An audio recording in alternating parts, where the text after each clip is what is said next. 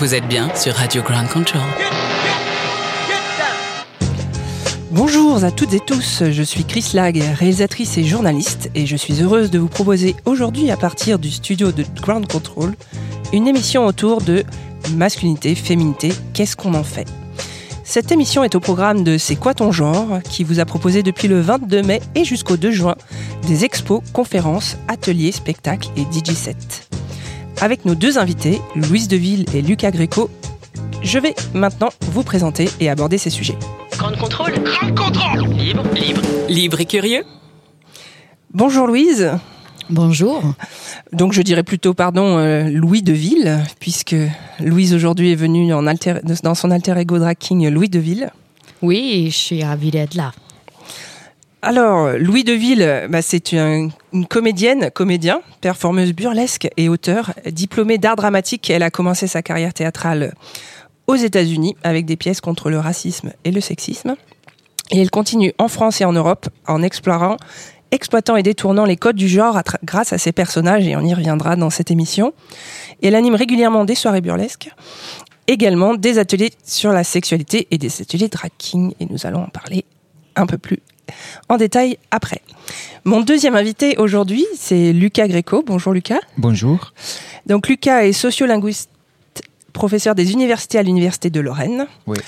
Au croisement de la linguistique, de la sociologie, de l'anthropologie et des études de genre, ses recherches se focalisent sur les relations entre genre, langage et sexualité, sur la multimodalité et sur la performance dans les arts, les sciences sociales et la vie quotidienne. Et il est également rédacteur en chef de la revue Langage et Société, mais nous allons en parler plus longuement après. Oui. Je commence par une question pour Louise Deville, Louis Deville aujourd'hui.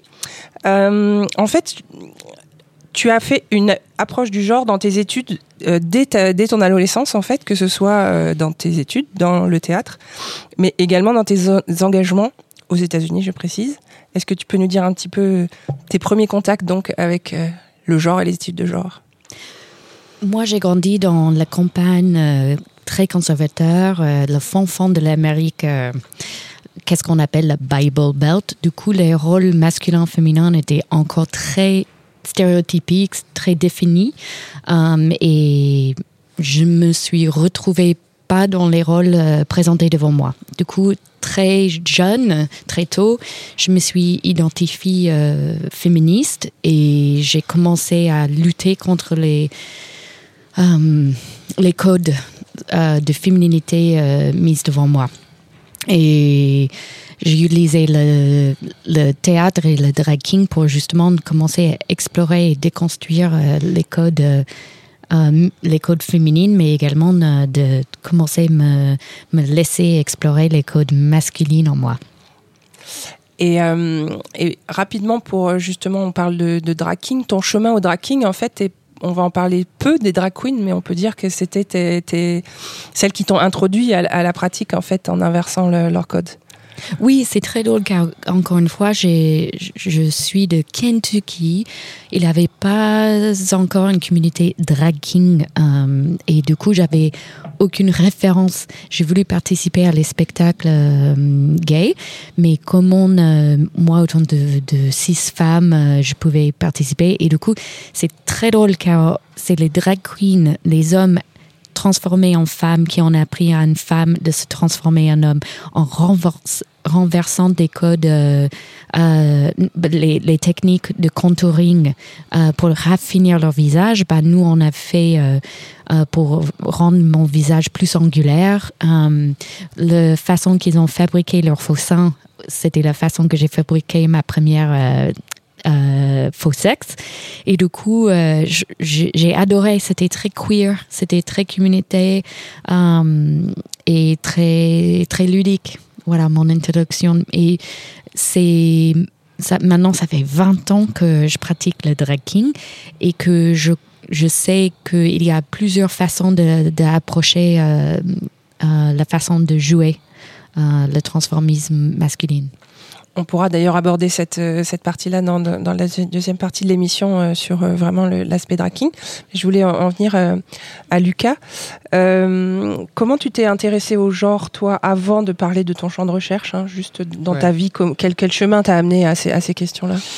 Ben, c'est un chemin euh, qui est à la fois, euh, c'est un parcours personnel, euh, c'est-à-dire que depuis l'adolescence, j'ai senti que je ne correspondais pas aux normes de genre binaire, et assez vite, je me suis rendu compte que le féminisme pouvait être une voie d'accès, une porte vers une possible émancipation de ce code de genre. je m'en suis rendu compte à peu près vers l'âge de, de 13 ans, 14 ans, à l'époque où en Italie, euh, il y avait des féministes euh, euh, qui qui passait de temps en temps à la télévision et, euh, et qui faisait partie d'un parti qui s'appelle le Parti radical, comme Adele Faccia et Mabonine. Et pour moi, ces femmes-là, euh, depuis mon très jeune âge, ont été une sorte de, de référence très importante où je savais que là, je pouvais trouver quelque chose de l'ordre de l'émancipation.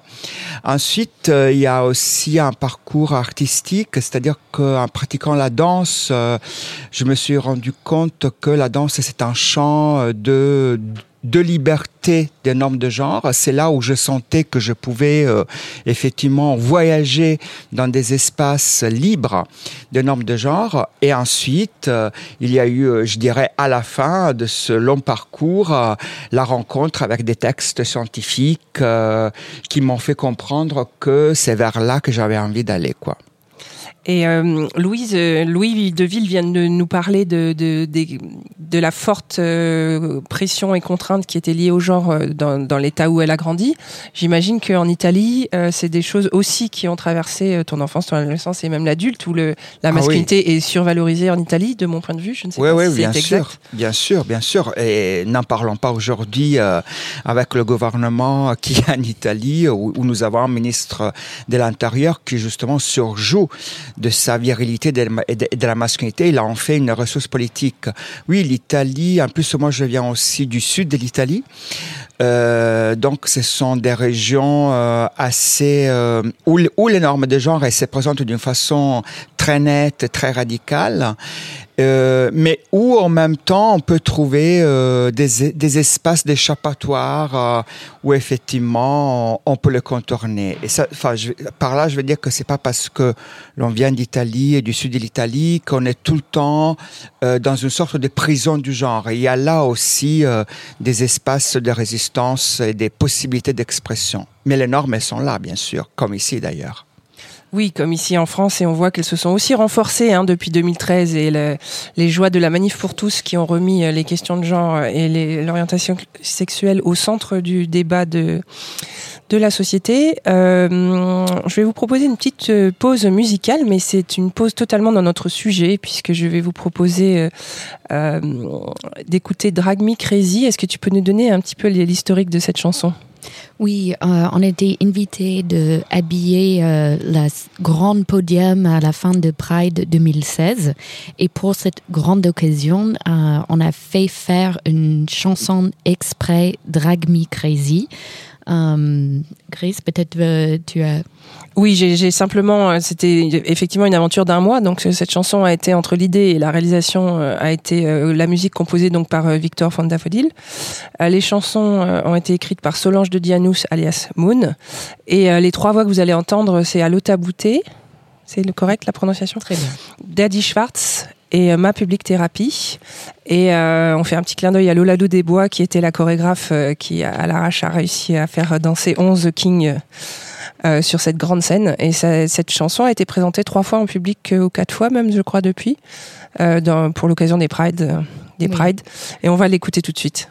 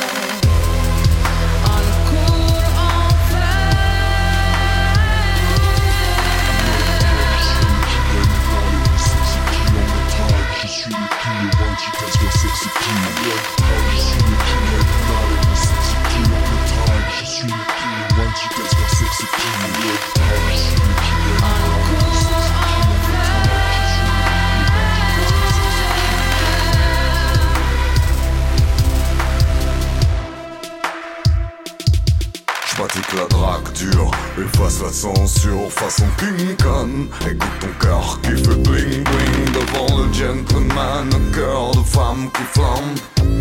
Ce soir, je suis ton bâton, ta béquille, ton fin, ton canon, ta bête, ton colosse, ton engin, ton giron. Je suis ton amant, ton dur, ton homme feignant, ton mec, ton mac, ton mec, ton, ton marrant. En mode drague, je suis le king. Ton farmer, ton bad boy, ton crooner, ton cowboy, madame, prends garde, car sous mes poings, un cœur de femme flamme, les préjugés du style, chacun à sa place, regarde ma classe de king XXL sexy, drinking is sexy, drag me crazy. Drinking is sexy, drag me crazy. Drag me crazy. Drag king is sexy. Drag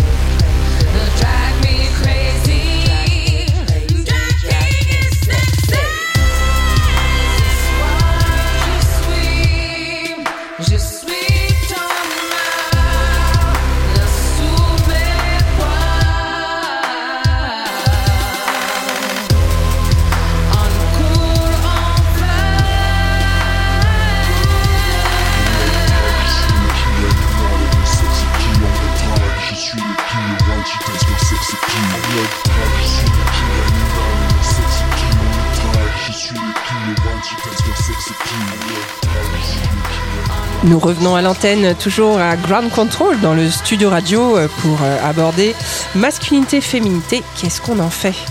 Et euh, je vous propose de parler de l'exploration des masculinités à travers le drag king, puisque Louis Deville est ici présent dans les studios. Et euh, qu'est-ce que tu peux nous dire, toi, de ta vision, de ta définition des- du drag king?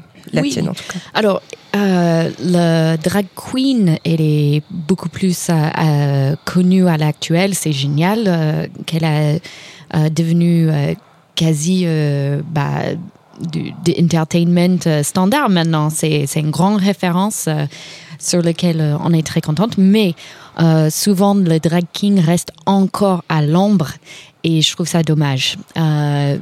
Pour moi, euh, du coup, pour, pour les écouteurs, le drag king, c'est le transformisme masculine, euh, souvent pratiqué par des femmes, euh, mais pas limité. C'est vraiment euh, de des personnages conscients d'une masculinité surfait. Euh, personnellement, dans mon pratique, j'ai commencé en jouant des, personnages euh, très théâtrales, très macho, très, encore une fois, surfaits. Et euh, dans mon pratique de 20 ans, je me suis intéressée, euh, c'est quoi la masculinité en moi? C'est quoi le peu que j'ai besoin de faire pour ressortir euh, le mal en moi? Mais ça, reste vraiment ma technique, mon approche perso. Oui, c'est exactement. Donc, euh, j'ai réalisé un, documentaire dans lequel tu as participé qui s'appelle Parole de King. Donc, c'est un, un long métrage euh, d'une heure euh, 36 euh, sur euh, 21 King euh, en France. Et il se trouve que j'ai eu la chance de voyager dans 40 festivals à peu près maintenant et encore dernièrement. Donc, ça, ça m'arrive très souvent de, de présenter en public. Et j'ai souvent cette question-là à la fin de mais pourquoi c'est aussi caricatural le king les kings qu'on voit à l'écran? Et j'aime bien que tu parles de cette évolution de la performance parce que c'est exactement toi que je donne en exemple c'est-à-dire que si on, souhaite que ces performeurs évoluent et, et euh, une finesse de jeu comme toi tu peux l'avoir mais c'est des gens qui doivent y consacrer beaucoup de temps d'énergie qui doivent être payés pour le faire et qui doivent avoir des scènes pour s'exprimer. Et c'est tout ça qui nous manque en fait au niveau du tracking et des années de pratique. Donc euh, il faut laisser autant le temps au temps en fait. Il faut que les gens puissent investir du temps. Et c'est ça ma réponse en fait en disant bah voilà regardez Louise elle ne fait Louis il ne fait rien et ça passe. Mais c'est c'est lié à effectivement le travail sur soi le travail technique euh, et le travail sur son king. Mais pour répondre à cette euh, réflexion, dans mes ateliers, j'invite les participants à aller justement dans la recherche, euh, d'aller très loin dans, dans les codes euh, virils, euh, de même se permettre d'être macho dans le safe space de l'atelier, car pour moi, c'est important qu'on met un pied, donner un coup de pied au pédestal sur lequel la patriarchie est mise. Ça veut dire que l'homme est encore considéré naturel. Les codes dominants euh, qui sont accordés, euh, disponibles et, euh, que les, les hommes sont, sont invités de s'en servir. En fait, j'ai essayé de dire non, ces codes, disons, dominantes et virils sont accessibles. C'est des techniques euh, corporelles, les façons de parler, un regard que les femmes devraient avoir accès. Et du coup, je trouve, euh, pour moi, la première étape euh, dans, et recherche dans le drag king, c'est important d'aller euh, très loin dans, le machisme et la vérité. Et c'est, comme vous dites, en pratiquant, on peut finir. Et qu'est-ce qu'on puisse, autant de femmes, euh, euh, saisir dans, de ces codes euh, dans nos vraies vies de, euh, de femmes, au final. Donc c'est aussi l'un des intérêts des ateliers parce qu'on a on a parlé un petit peu de performance et de scène là pour l'instant, mais il y a beaucoup de beaucoup la majorité d'ailleurs des participantes aux ateliers l'utilisent pour la vie de tous les jours et pas pour aller sur scène ensuite après. Oui, exactement, car moi j'ai essayé de, de déconstruire euh, les codes euh, réservés euh, aux hommes, de prendre la place, euh, de se faire entendre, de marcher avec confiance, savoir euh, se présenter et manipuler l'espace autour de soi, les objets euh, et la présence avec confiance et de dire euh, ok souvent euh, ces, ces codes et ces pratiques ces techniques sont réservées aux hommes que ça soit au bureau au foyer au, au bedroom au, au boudoir et que en pratiquant euh, les femmes puissent euh, prendre en plus de les sphères publiques, privées, et se faire entendre au bureau, au foyer et au boudoir. Donc voilà une parole venant de, l'intérieur, du pratique. Et Lucas Gréco, ce qui est très intéressant dans, ton travail, c'est que bah, tu, as, euh, tu as travaillé sur cette euh, scène-là. Est-ce que tu peux nous dire quelques mots sur l'origine de, cette recherche et, et ce, que ça, ce que ça a amené après la publication? De ton livre On y reviendra. Oui, alors euh, en fait, j'ai commencé à m'intéresser la. Enfin, tout a commencé, je dirais, par la vision euh, d'un documentaire qui était Venus Boys, qui pour moi était vraiment un- une sorte de voilà de, de, de moment clé euh, où j'ai compris que euh, il y avait une réalité euh, qu'à la fois j'avais envie d'explorer euh, aussi bien en tant que chercheur qu'en tant que qu'en tant que humain quoi. Donc j'ai commencé à prendre contact avec des groupes de drag king euh, et je suis tombé assez vite sur le groupe de Bruxelles les, les DKB, les Drag Kings de Bruxelles. J'ai pris donc contact avec Max euh, et là, euh, on a commencé un travail. euh, J'ai fait une véritable ethnographie qui a duré quatre ans. Euh, J'allais une fois par mois pendant ces quatre ans. C'était au moment où euh, les drag kings se réunissaient pour euh, donner vie à ces, à ces ateliers dont Louis Deville a parlé tout à l'heure.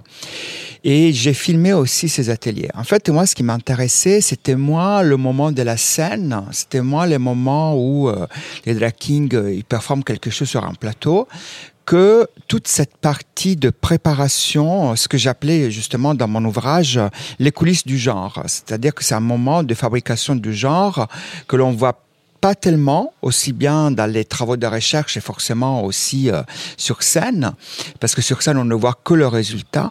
Et moi, ce qui m'intéressait, c'était vraiment de voir ce travail presque artisanal, esthétique et politique sur les corps pour que pour qu'ils soient modifiés euh, selon les désirs euh, émergents euh, dans ces espaces qui sont les ateliers. Et j'ai relevé un passage dans ton livre qui, pour moi, pourrait être une définition pas forcément accessible au premier abord, mais qui me paraît intéressante, qui dit que les pratiques drag king permettent de passer d'un statut de spectateur à l'ordre établi du genre à celui d'acteur principal de la déconstruction et de la prolifération du genre. Et j'aime beaucoup cette, euh, cette, euh, définition. Est-ce que tu peux nous, dire un petit peu plus euh? Oui, parce que en fait, ce qui est intéressant, en tout cas, ce que j'ai observé chez les Kings de Bruxelles, mais ce que j'ai vu aussi lorsque j'ai rencontré Dredd ou Mildred à New York ou, ou quelques drag kings que j'avais rencontrés aussi à Los Angeles, c'est que c'est vrai qu'on construit de la masculinité, mais cette masculinité, euh, dans le travail des fabrications, c'est aussi quelque chose qui nous échappe. Et ce que je trouve être super intéressant, c'est que quand on devient acteur de sa propre transformation, on peut avoir dans la tête une idée de masculinité, mais c'est dans la pratique même du maquillage, de la transformation, et le fait aussi qu'on le fasse avec des autres, qu'il y a quelque chose qui émerge d'inattendu et qui n'a pas forcément à voir soit avec le personnage masculin que nous avions en tête avant de nous transformer, qui pourrait aller vers des zones un peu plus ambiguës, vers du féminin, vers du clownesque, etc.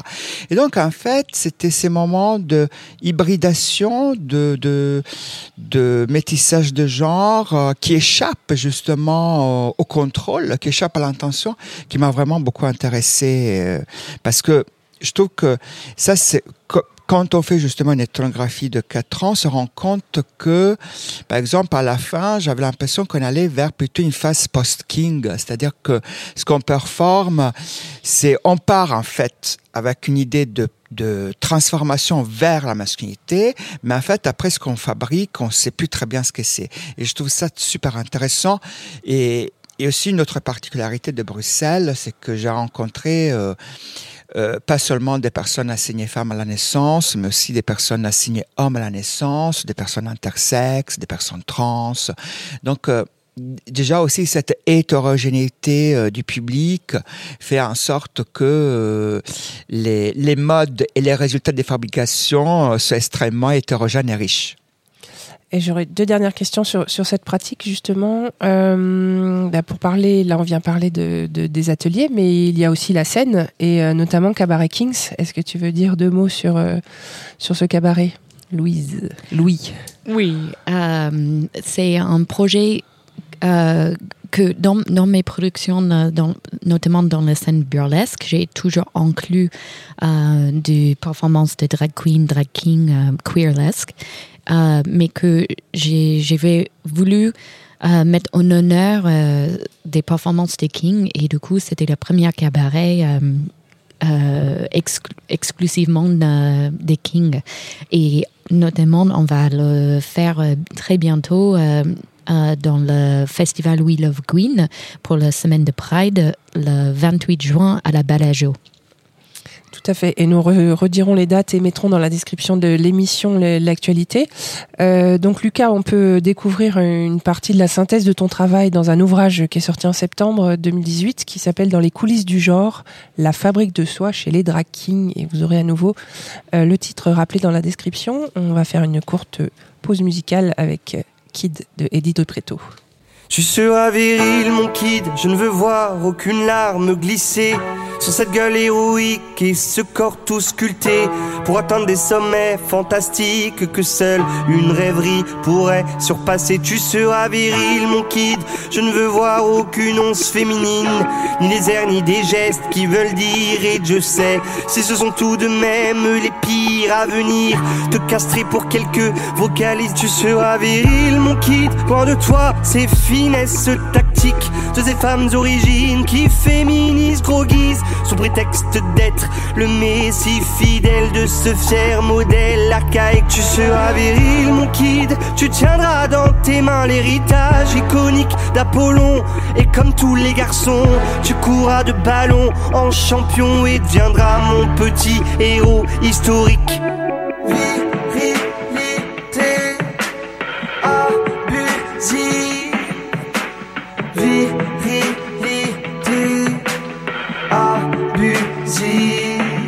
Tu seras viril, mon kid. Je veux voir ton teint se noircir de bagarre et forger ton mental pour qu'aucune de ces dames te dirige vers de contrées roses néfastes pour de glorieux gaillards. Tu seras viril, mon kid.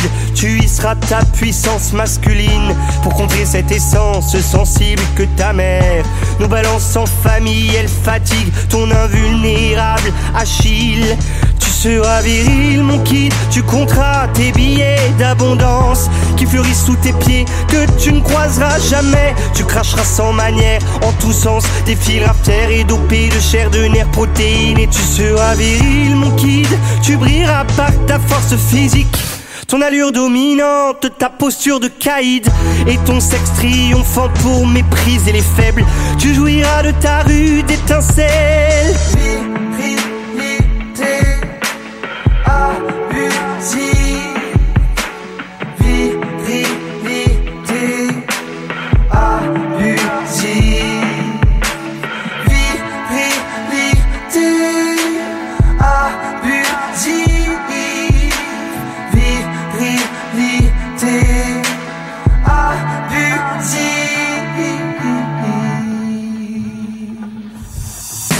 Mais moi, mais moi, je joue avec les filles. Mais moi, mais moi, je ne prône pas mon chibre. Mais moi, mais moi, j'accélérerai tes rides pour que tes propos cessent et disparaissent. Mais moi, mais moi, je joue avec les filles. Mais moi, mais moi, je ne prône pas mon chibre. Mais moi, mais moi, j'accélérerai tes rides pour que tes propos cessent et disparaissent.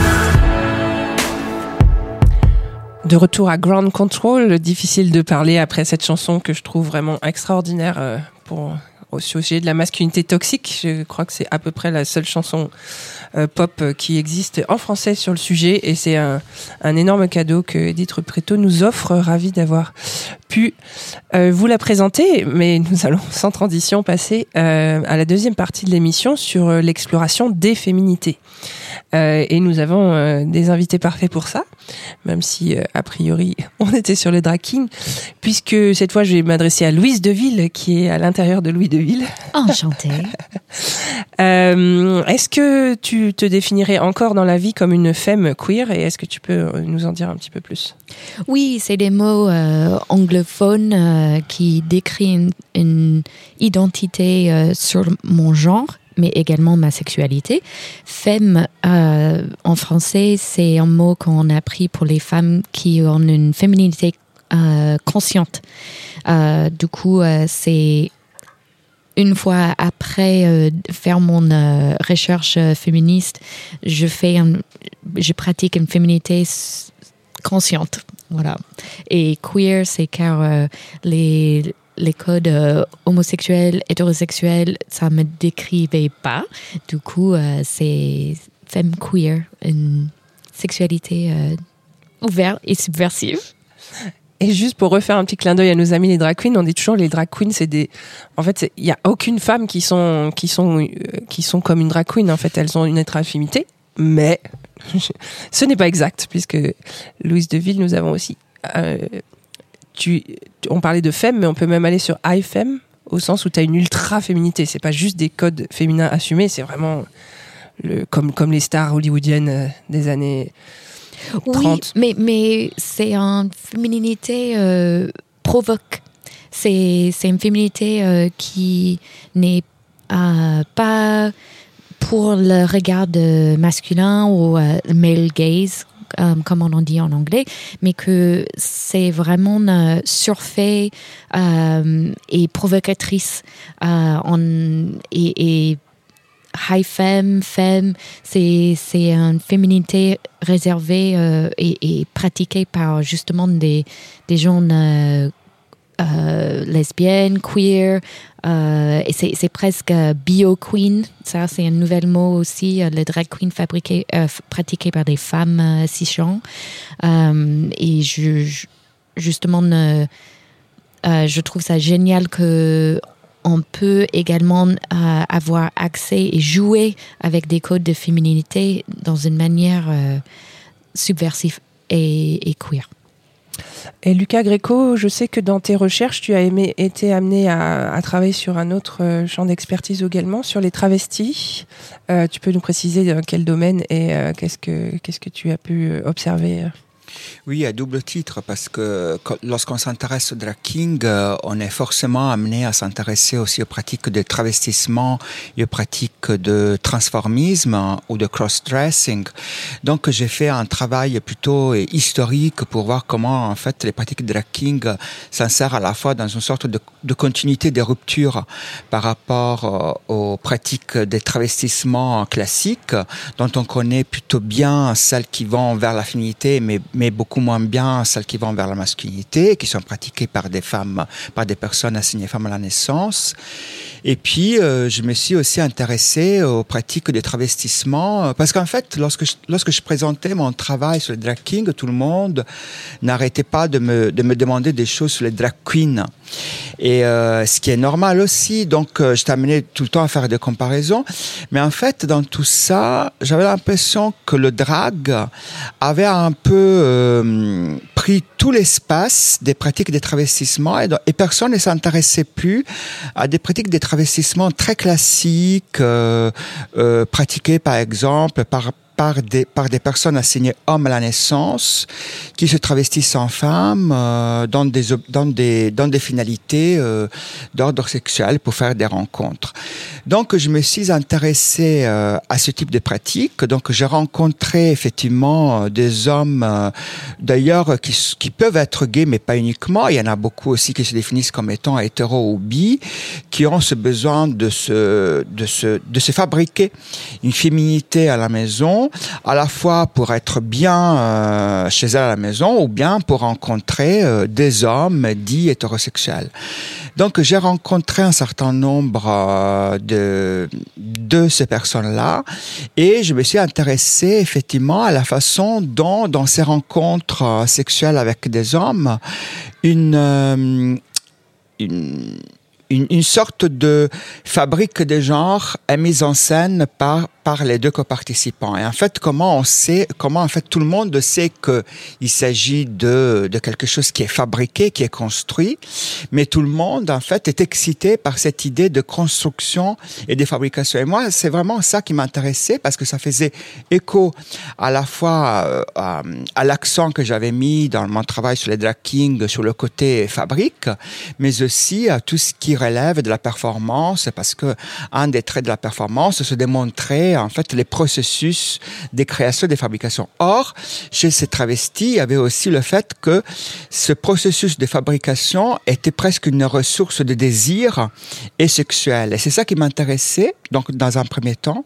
Et dans un deuxième temps, ce qui m'intéressait, c'est que là aussi, il y avait des choses qui pouvaient échapper. C'est-à-dire qu'en fait, euh, tout le monde savait qu'il s'agissait dans une mise en scène lorsqu'un homme dit hétéro rencontre un homme travesti, mais il peut y avoir justement des choses qui échappent aussi bien de la part de la travestie, aussi bien de son partenaire, et qui vont aussi, là encore, vers d'autres espaces de rencontres, de désirs inattendus et pas forcément prévus à l'avance. En fait, c'est toujours que je travaille sur les travestis, sur les drag kings, ce qui m'intéresse toujours, c'est de, c'est de mettre l'accent sur des moments où la performance échoue, où il y a des choses qui échappent à l'intention des participants. C'est ça que je trouve extrêmement intéressant. Parce que c'est aussi un espace de désir. Alors, repartons sur de la féminité qui est totalement maîtrisée, celle-ci, sur ta pratique, euh, Louise de Ville, du burlesque, où là, il y a une féminité qui a un tout autre objectif que ce qu'on vient de voir dans ta vie euh, privée de femme queer. Est-ce que tu peux nous parler de la- des féminités dans le burlesque? Oui, euh, moi personnellement, j'ai pu ma, euh, me permettre de l'accès au burlesque et l'exploration de la sensualité et en féminité surjouée euh, grâce à mes recherches euh, drag king. Car autant de féministes, euh, j'ai déconstruit toutes les, les pressions sociales euh, pour les normes de la beauté euh, euh, et la place de la femme dans la société, nanana, et que en burlesque, c'est vraiment une, exploration de une fémininité et la sexualité euh, féminine euh, qui est euh, surpuissante, surprésente et, et que la femme individuellement présente euh, le fantasme d'elle-même. Du coup, en burlesque, la sensualité, la sexualité n'est pas pour le voyeur, mais la, la, per- la- la performeuse euh, est, très, est surtout active dans ce- euh, cette fantasme d'elle-même. Et que euh, je pratique du, burlesque depuis euh, 16-17 ans, mais que euh, moi, qu'est-ce que je, je suis très intéressée actuellement, c'est qu'il existe également du boylesque. Et je trouve ça, c'est vraiment euh, très intéressant. C'est quoi la sensualité chez les hommes qui n'est pas, disons, viril et macho, mais la fémininité le, euh, et, et sensualité et sexualité plus glamour euh, fait par les hommes également. Est-ce que c'est euh, la scène boylesque Est-ce que tu l'as déjà approché, Lucas ça te... Non, non, je n'ai, je n'ai beaucoup entendu parler. J'ai vu, euh, j'ai vu des spectacles de boylesque dans des bars, mais j'ai, je me suis jamais approché euh, vraiment, quoi. Donc, Parce que j'ai été surprise dernièrement de voir une performance justement d'une sur, surféminité, d'une sensualité féminine incroyable chez un, chez un boylesque. Et euh, c'est vrai que ça, ça, ça m'a questionné aussi sur, euh, sur l'arrivée du boylesque en fait que je connais, que je connais moins. Et euh, sans transition aucune, là, on- je vous faire plutôt un kaléidoscope hein, des, explorations des féminités parce que c'est tellement un vaste sujet qu'en une heure, hein, explorer la masculinité et les féminités, qu'est-ce qu'on en fait? C'était utopique comme sujet. Je vous propose de, faire une toute petite euh, découverte sur le voguing, qui est un, milieu sur lequel j'ai la chance de pouvoir faire des images et, et réaliser euh, un web documentaire que vous pouvez trouver sur euh, YouTube euh, qui s'appelle Voguer of Paris et un court métrage All That Pose For Me qui tourne en festival. Pourquoi aborder le voguing ici? Euh, Parce que euh, c'est un espace en fait où l'ultra féminité comme l'ultra masculinité est valorisée chez une majorité de la scène ballroom et c'est une majorité d'hommes noirs ou de d'ethnie euh, non blanche. J'essaie de, de faire clair, je sais pas si la- l'appellation est et, euh, et c'est un safe space, un, endroit donc euh, où ils ont la possibilité de, de, de s'exprimer, euh, que ce soit euh, dans des l'équivalent de de concours de danse ou euh, d'autres catégories qui sont plutôt euh, du défilé de mode ou d'autres qui sont des concours de beauté. Donc c'est un un, mélange des trois qui est né euh, dans la fin des années 60 euh, aux États-Unis. Peut-être tu peux nous dire un tout petit peu de choses puisque tu avais écrit un je crois un résumé sur Strike a Pose histoire du voguing de Tiffaine Bressin et Jérémy Patinier. Lucas, tu peux nous en dire quelques mots? Oui, oui. Alors, avec- plaisir, c'est-à-dire que, en fait, il y, a- a aussi un documentaire important qui est, que tu connais sans doute, qui est Paris is Burning, qui est une référence très importante pour nous tous. Et, euh, c'est là qu'effectivement, euh, j'avais vu aussi euh, à l'écran des scènes, des scènes bien avant qu'après Madonna le popularise et le détourne aussi à des fins commerciaux dans son, dans son clip Vogue. Et c'est vrai que depuis euh, quelques temps aussi en France, on assiste à l'émergence d'une véritable scène euh, du voguing, grâce aussi à des groupes racisés que l'on peut trouver en région parisienne. Mais il y a aussi des chorégraphes comme Cecilia Bengolet et François Chéniaud qui ont travaillé euh, avec des vogueurs et qui ont fait en sorte que le voguing soit euh, réutilisé, réinjecté en fait dans les canons de la danse contemporaine. Donc en fait, ce qui est intéressant dans le voguing, comme tu le disais tout à l'heure, c'est qu'effectivement, elle est pratiquée par euh, par des personnes euh, racisées où les questions de genre, de race et de sexualité et de classe sociale, elles sont extrêmement imbriquées. Il y a une, il y a aussi une chose intéressante chez les vogueurs, c'est que on assiste aussi à la création d'un véritable lexique, un véritable langage.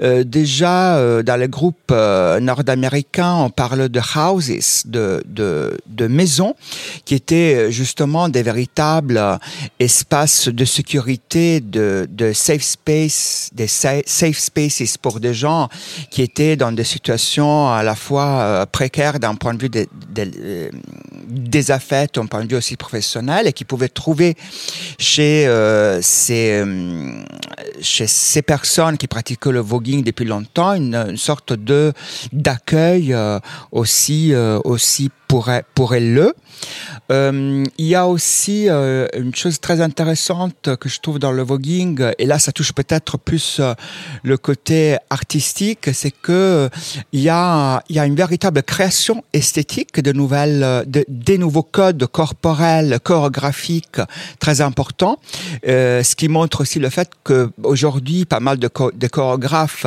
s'en inspirent. Et puis, comme je le disais au début, euh, cette euh, cette imbrication très forte euh, entre euh, race, classe, genre et sexualité, qui me paraît effectivement quelque chose qui leur donne qui donne à ce, mouvement à la fois une caractéristique esthétique, mais aussi politique très forte, comme je le disais aussi, avec un, focus très important sur, un langage commun qui est pratiqué par les gens qui pratiquent du voguing. Oui, et euh, justement dans les, les, les petites catégories que j'ai essayé de résumer, euh, j'ai oublié les parties realness. Donc, euh, et je pense que la notion de classe sociale est importante dans, dans, Ouais. dans la lecture effectivement Mm. de, de de la scène voguing. Et euh, tu as cité des, des, des références. Euh, alors, si vous êtes intéressé pour voir l'envers du décor de ce fameux clip album tourné de Madonna, je ne saurais vous conseiller le documentaire qui s'appelle Strike a Pose, qui, euh, que vous pouvez trouver a priori sur Netflix. Je vous conseille d'avoir le moral vraiment. Euh, je vous dis pas pourquoi parce que vous verrez. Euh, J'étais assez hallucinée de découvrir que bon, c'est pas un secret, mais aucun des, des danseurs n'avait un lien quelconque avec la scène voguing à l'époque où il a été embauché. Et c'était justement simplement des gestes qui- qu'ils ont appris comme des danseurs et de prendre des techniques de la scène voguing. Mais vous verrez, c'est c'est vraiment, enfin, pour moi, c'est le pire aspect de ce que Madonna a pu faire dans sa vie, même si c'est vraiment quelqu'un de friendly et qui a réussi son coup en étant dans la nuit du 31 au 1er euh, au Stallone Inn à New York, hein, pour être sûr qu'elle soit euh, celle qui inaugurerait l'année de célébration des 50 ans des émeutes de Stonewall en étant sur place. Elle a voulu voler, la- vedette à Lady Gaga. Mais je vous conseille vraiment ce ce documentaire et sur le début de la scène, il y a une fiction qui est absolument incroyable et qui est en train de tourner sa deuxième saison, c'est Pause.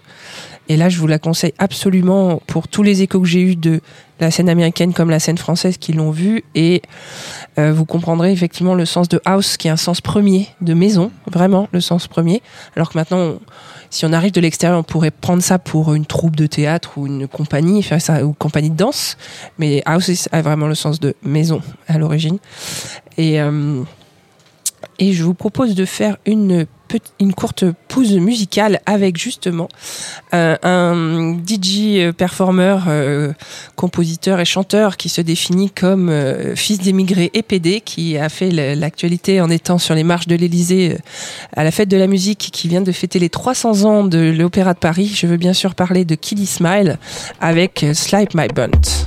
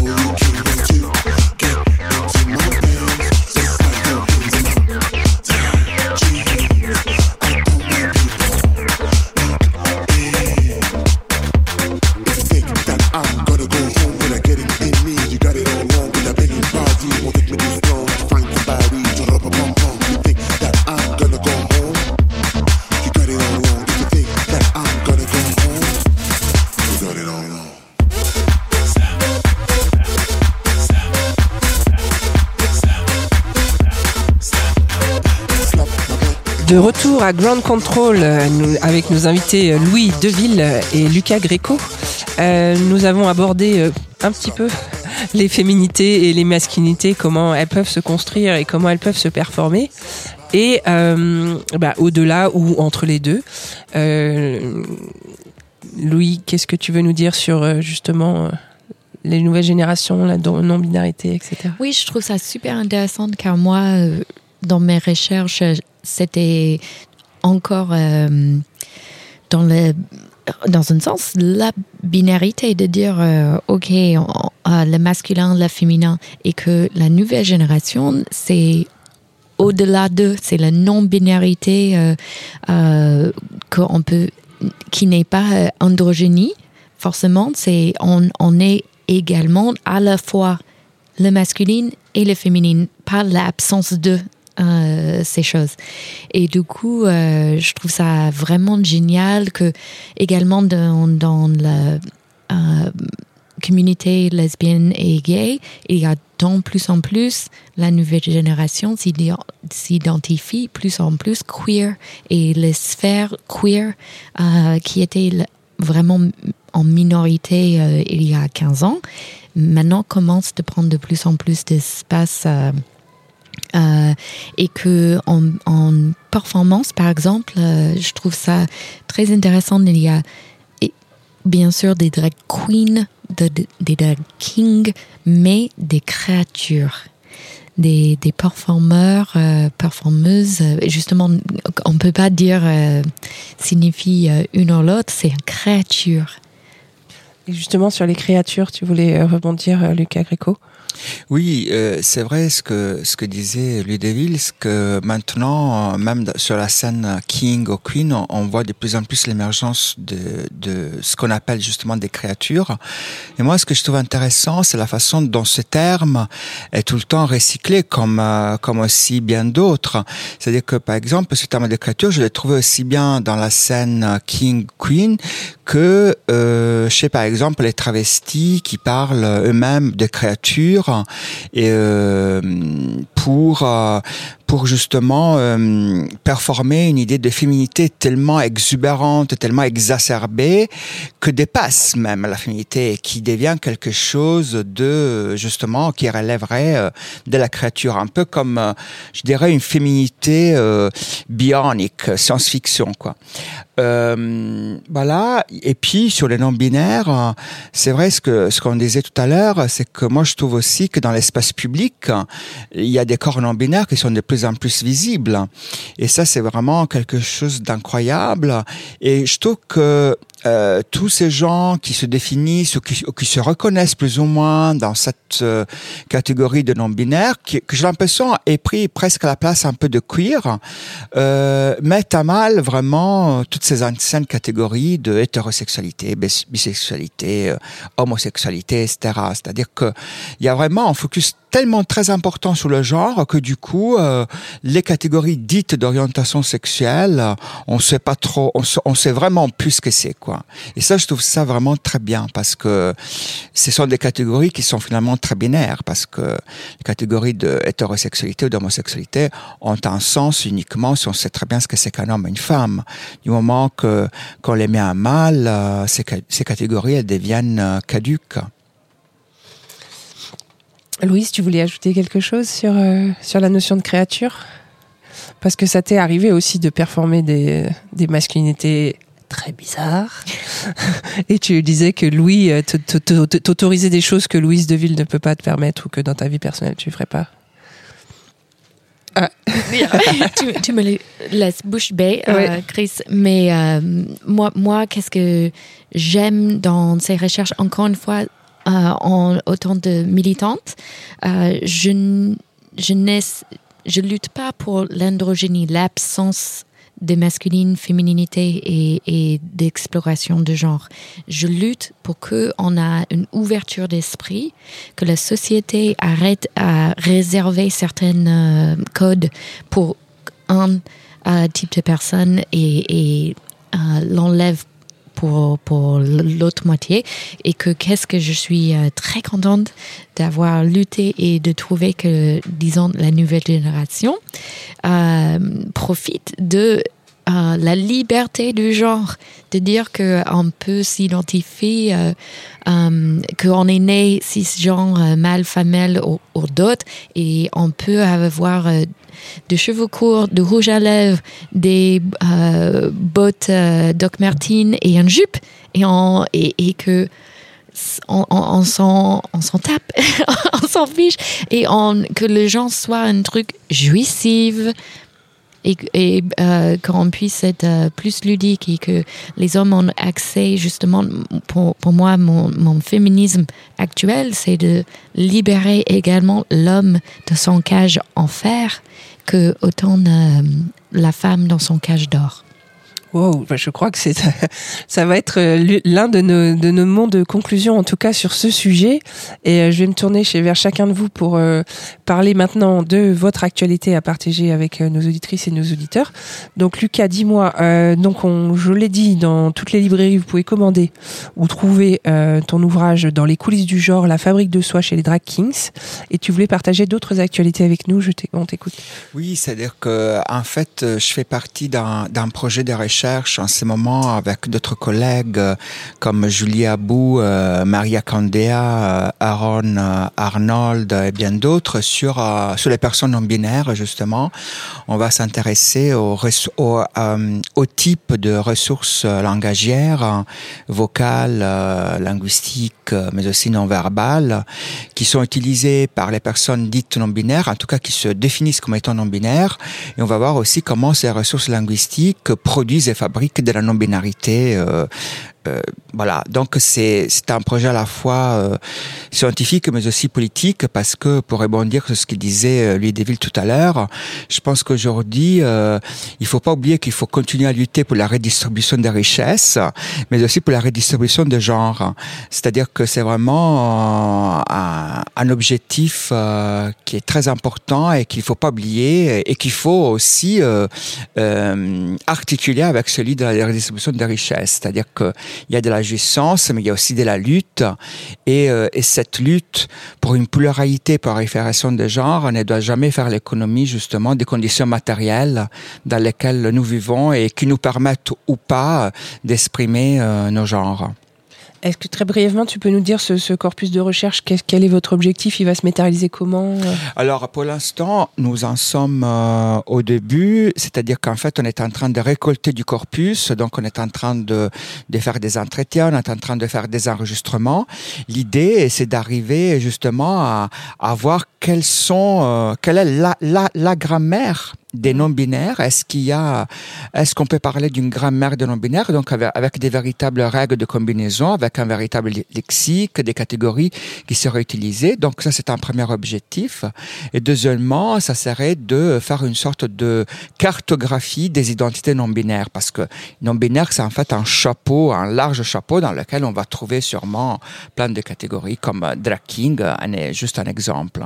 Et est-ce que ça veut dire que des gens peuvent te contacter directement pour euh, proposer euh, de, de témoigner ou c'est pas du tout votre Oui, tout à fait, tout à fait. On peut, on peut nous contacter euh, aussi bien euh, moi que Maria Candea, euh, qui est à l'origine de ce projet. euh, et donc, euh, bien sûr, bien sûr, tout à fait possible. Ben, je propose, je mettrai dans la description un, un email de contact. Louise Deville, tu as une actualité assez riche qui se prépare là?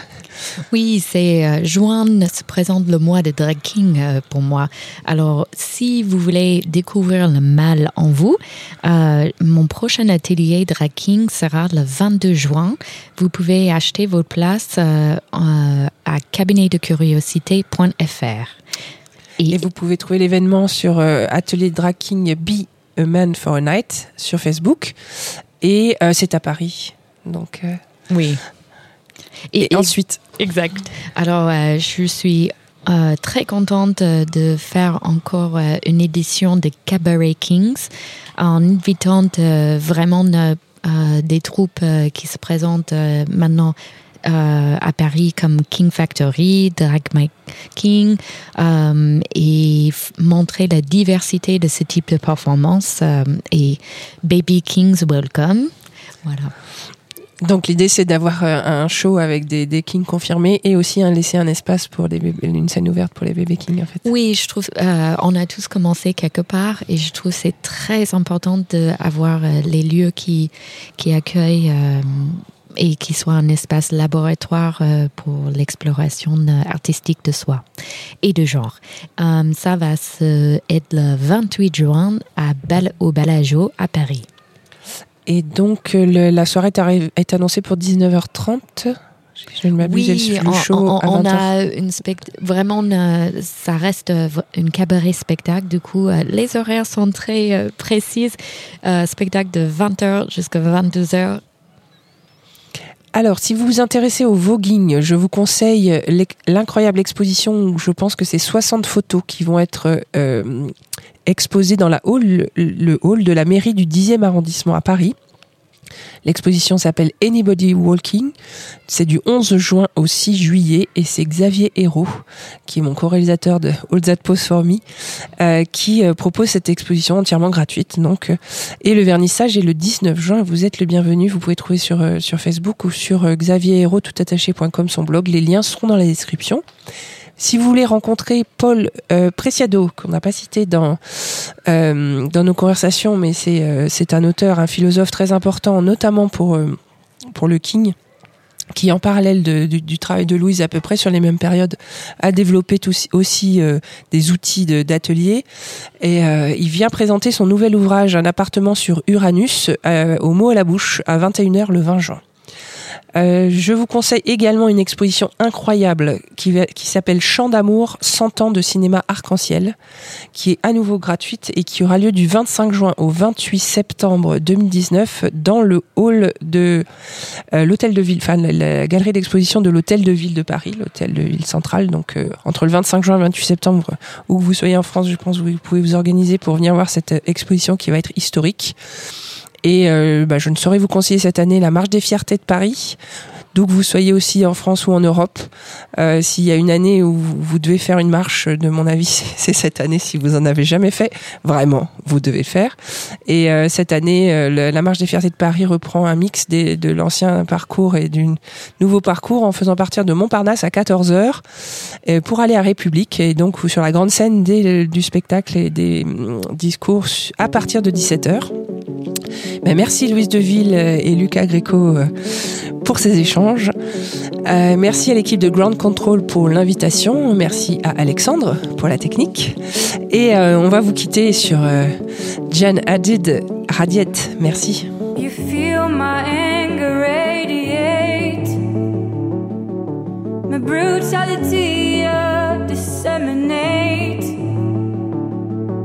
Still feels empty around me, but now, now I can bear the vacancy.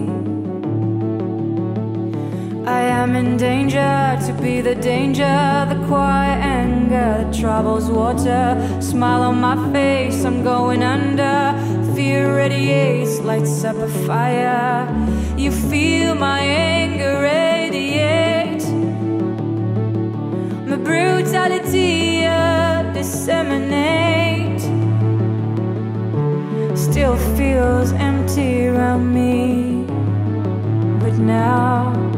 Now I can bear the vacancy.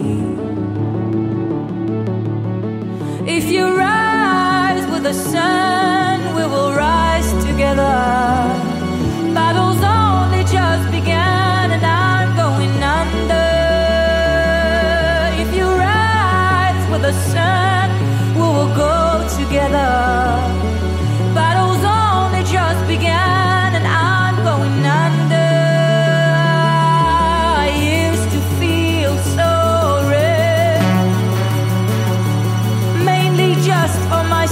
Dragging myself down.